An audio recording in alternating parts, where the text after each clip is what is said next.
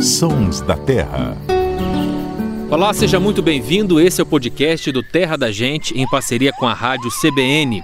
Eu sou Marcelo Ferri, repórter do Terra, e aqui comigo estão minha colega Ananda Porto. Tudo bom, Ananda? Tudo bem, Ferri. É sempre bom estar aqui com vocês para a gente falar sobre os sons da natureza. E também o biólogo Luciano Lima. Como vai, Luciano? Oi, Marcelo. Oi, Ananda. Tudo bom? Prazer enorme estar com vocês aqui em mais um Sons da Terra. Olha, se as aves compõem o que a gente chama de paisagem sonora de um ambiente, qual ambiente lhe vem à cabeça ao ouvir esse som? Ah, vem muita memória boa, né? Tem quem lembre da vida na roça, em sítios, fazendas. Isso porque esse som faz parte de muitos sertões, mas pode ser escutado também em outros ambientes, nas bordas de mata, nos pomares nos parques e talvez até na cidade. Esse é o canto da rolinha fogo apagou, uma das mais de 20 espécies que ocorrem no Brasil e que compõe a família das pombas. É um nome curioso, né, Ananda? Fogo apagou, mas tem tudo a ver com a espécie.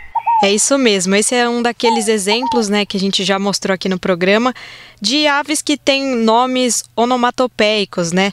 O nome, então, dessa espécie, ela vem justamente da vocalização que parece dizer fogo apagou, né, quando está cantando. Mas apesar desse ser o nome popular mais conhecido dessa rolinha, né, ela também tem outros codinomes, como rolinha carijó, rolinha pedrez, rolinha cascavel e entre outros, né? Isso varia de acordo com cada região aí, às vezes as pessoas chamam de outros nomes.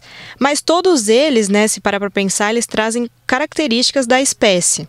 Então, seja em relação ao canto ou até em relação, no caso aí, às penas, a habilidade de se camuflar, né? Diferente aí de outras pombas e rolinhas, a fogo apagou ela se destaca justamente por isso, né? Pela plumagem muito específica que ela tem, que é até fácil de identificar se comparado com outras espécies, mesmo sem ela cantar, dá para identificar a fogo apagou porque ela tem uma característica bem marcante aí das penas, que é uma plumagem muito específica mesmo, meio esbranquiçada, com um tom acinzentado, alguns pontos mais em preto, né? Mas ela é totalmente rajadinha, assim, parece que ela tem camadas, ou alguns falam que são escamas, né? E isso é uma característica muito legal que deixa a espécie muito bonita, mas também é para ela conseguir se camuflar ali. Então, esse é o charme aí da fogo apagou, né? E uma curiosidade é que o macho e a fêmea, eles são iguais assim, não tem diferença na plumagem, então não dá para identificar um ou outro, né? Um detalhe que eu gosto muito também, apesar dessa beleza que a fogo apagou tem, é que ela parece não ser colorida, mas ela tem cor assim, que é no interior da asa, né? Ela apresenta aí uma cor meio ferrugem. Quando ela levanta a asa e deixa a asa bem à mostra, assim dá para reparar. Agora, Luciano, apesar desse som característico da fogo apagou, né, que, que parece que ela está dizendo fogo apagou, que é o canto, ela emite também um outro som. Que som que é esse? Fala pra gente. Exatamente. A rolinha fogo apagou, ela tem vários outros nomes populares aí, como você disse. E é difícil escolher um nome popular preferido, que são vários nomes bem interessantes. Mas você falou um outro nome aí, a rolinha cascavel. E rolinha cascavel deve-se ao fato dela emitir um som que lembra o chocalho de cascavel. Esse som que vocês estão ouvindo aí. E esse som não é um som vocal, é um som emitido quando a rolinha voa, é um som emitido pelas penas das asas é, da rolinha cascavel ou rolinha fogo apagou. E é muito interessante que, na verdade, em lugar nenhum a gente encontra nada falando sobre qual seria a função desse som. Mas tem um estudo que foi realizado com uma outra espécie de pomba na Austrália, Lembrando aí que as rolinhas são da família das pombas, é, a pomba de crista, uma espécie típica da Austrália, que também quando voa faz um barulho com as asas. E nesse estudo, os ornitólogos mostraram que esse barulho que ela faz com a asa é uma forma de avisar as outras pombas que estão próximas é, que tem potencialmente algum perigo na área. E quem já observou a rolinha fogo apagou na natureza e já ouviu esse canto, geralmente ela faz esse barulho quando ela se assusta com a gente, quando a gente se aproxima demais. Então eu desconfio que esse barulho aí de cascavel, da rolinha cascavel, também é para avisar as, as outras, os outros indivíduos ao redor aí do mesmo bando que é hora de bater asas e achar um lugar mais seguro. Então, e assim como outras aves da família, a rolinha fogo-apagou se alimenta de frutos e de sementes. Ela pode ser avistada aos pares, em bandos e até sozinha, varia muito. Dependendo da região, se não tiver muito acostumada com o homem, é considerada um bicho arisco, mas pode se aproximar meio desconfiada e com cautela. Sabe que meu pai tem um sítio lá no sul de Minas, ali entre Machado e Paraguaçu, para quem conhece, e recentemente a gente estava lá em férias e na área de churrasco, para nossa surpresa e alegria, um casal de rolinhas fogo apagou fez um ninho. É muito bonitinha essa rolinha.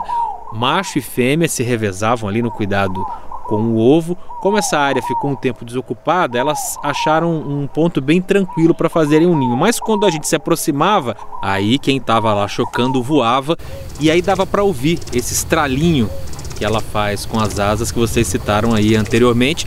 E também quando ela voa dá para ver é, esse detalhe marrom embaixo da asa, que é bem diferente realmente do resto da plumagem, que é um estilo carijó, né? A gente acabou deixando de usar um pouco essa área para deixar a família se reproduzir à vontade. Agora, Luciano, os pesquisadores chegaram a notar recentemente um declínio da população de rolinhas fogo-apagô no estado de São Paulo. Isso devido a uma competição com outra pomba, a pomba de bando, ou também chamada de avoante. Isso está ocorrendo ainda e essa situação é realmente muito prejudicial à rolinha fogo-apagô? Então, Ferre, na verdade, o que eu acho que tem acontecido é que de fato a pomba de bando, que também é conhecido como avoante, tem aumentado bastante, mas eu acho que esse aumento dela não tem impactado diretamente na fogo apagou, na rolinha fogo apagou. O que está acontecendo é que a avoante é uma ave muito mais tolerante a áreas urbanizadas, a ambientes bem urbanos. Ela está ali na cidade, ela está na beira da rodovia, ela está em lugares, vamos dizer assim, com predomínio de concreto. Já a rolinha fogo apagou, embora ela possa sim ser encontrado em áreas urbanas, igual você falou do ninho na casa do seu pai, eu me arrisco a dizer que na verdade seu pai deve ter um quintal grande, é, ou tá mais perto assim de alguma área mais natural da cidade, porque a rolinha fogo apagou, ela é uma espécie assim adaptada é, a ambientes com convivência do ser humano ali, mas ela é uma ave rural, eu diria. Ela ocorre em ambientes rurais, onde você não tem muito concreto, né? com quintal grande, com, com um lugar que elas podem procurar alimento no solo. Então eu acho que o que está acontecendo talvez seja isso. A gente está, na verdade, tendo cada vez menos ambientes rurais e mais ambientes antropizados, né? ambientes urbanos. E Luciano, de uma maneira geral, né, que para quem não é observador de aves, não está acostumado aí com a, com a diferença das espécies, né, o Ferri até mencionou aqui no começo do programa, que é muito legal, que a fogo apagou é apenas uma das mais de 20 espécies que fazem parte dessa família aí Columbidae, né, dos pombos, das rolinhas, enfim, que são espécies que podem ser encontradas aqui no Brasil. Então já tem uma diversidade, uma abundância grande, né? Mas quando a gente fala em pomba, automaticamente a gente lembra do pombo doméstico, que está nas cidades, presente aí nas ruas em muita abundância. Mas vale destacar que a fogo apagou, assim como essas outras espécies que fazem parte dessa família, são aves selvagens, né? Então, qual que é a melhor forma aí para a gente explicar essa diferença? E tem espécies que, apesar de serem selvagens, elas se adaptam bem ao ambiente antrópico, né? Seria o caso aí da rolinha caldo de feijão e da voante? Exatamente, Ananda. As pessoas costumam aí colocar as pombas todas no, no mesmo pacote, vamos dizer assim. Mas o Brasil tem uma riqueza e uma diversidade de espécies de columbide, columbide é a família das pombas, muito grande. É, e a única dessas espécies aí que é exótica, invasora, completamente estabelecida no Brasil é o pombo, esse pombo de cidade aí, o pombo doméstico, né? Que esse sim foi trazido para o Brasil. Mas você tem algumas outras espécies, a voante, a gente já falou, até a, pom, a própria asa branca, né, a pomba de asa branca, que foi imortalizada aí na música do Luiz Gonzaga. Faz tempo bateu asa do sertão e está cada vez mais urbano, especialmente aqui no Sudeste. É, mas algumas espécies é, não são tão urbanas assim, igual eu falei da, da rolinha fogo apagou. A rolinha fogo apagou está presente em quase todo o Brasil, é, fora da Amazônia, né? Mas vive em ambientes não florestais, em áreas abertas, sendo especialmente comum no Cerrado, na Caatinga, é, e frequenta áreas também desmatadas aqui do Sudeste, mas áreas rurais, não áreas urbanas. Então, a rolinha roxa, também chamada de rolinha caldo de feijão, e a voante certamente são as mais urbanas das pombas nativas do Brasil. Mas você tem várias outras espécies, aí a gente está falando da fogo apagou, dependendo se você tem um quintal mais arborizado, pode chegar a juriti pupu, é, a juriti de testa branca, outra espécie de juriti que tem no Brasil, ela é mais de floresta, mas a juriti pupu costuma frequentar quintais. Aqui no meu comedouro ela vem. É, então tem várias espécies, a rolinha picuí, tem muitas espécies que estão presentes aí. E ao mesmo tempo a gente tem algumas que são super florestais, né? Eu falei da, da juriti de testa branca, mas a gente tem também por exemplo, a Pararu Espelho, que é uma pomba que é um grande mistério aí da ornitologia brasileira, que está desaparecida e que é típica de áreas de Mata Atlântica, ou era, né? A gente nem sabe se está extinta, super preservadas. E todas essas espécies com sons muito sofisticados, discretos, mas muito bonitos, né?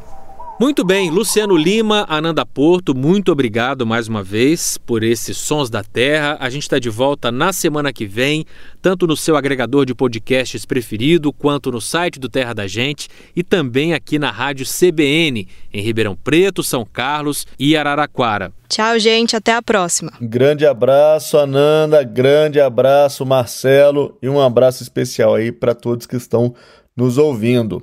Se você quiser ver boas fotos da Rolinha Fogo Apagou, é só acessar o arroba Terra da Gente no Instagram e não deixe também de conferir o programa sabadão às duas horas da tarde, sempre com muita matéria bacana sobre natureza, vida selvagem, pescaria. Olha, o programa desse sábado tá demais, não perde não. Para encerrar, já que a gente falou da família dos pombos, eu gostaria também de homenagear um grande artista brasileiro está completando 80 anos de vida, Caetano Veloso. Ele vai cantar a música Cucurucucu Paloma. Paloma, para quem não sabe, também quer dizer pombo, é pombo em espanhol. Então fica a nossa homenagem que tem tudo a ver com o tema de hoje. Até a próxima. A edição e sonorização foram do Samuel Dias. Que paloma triste, muito de manhã, le va a cantar. a la casita sola con sus puertitas de par en par. Juran que esa paloma no es otra cosa más que su alma. Que todavía la espera a que regrese la desdichada.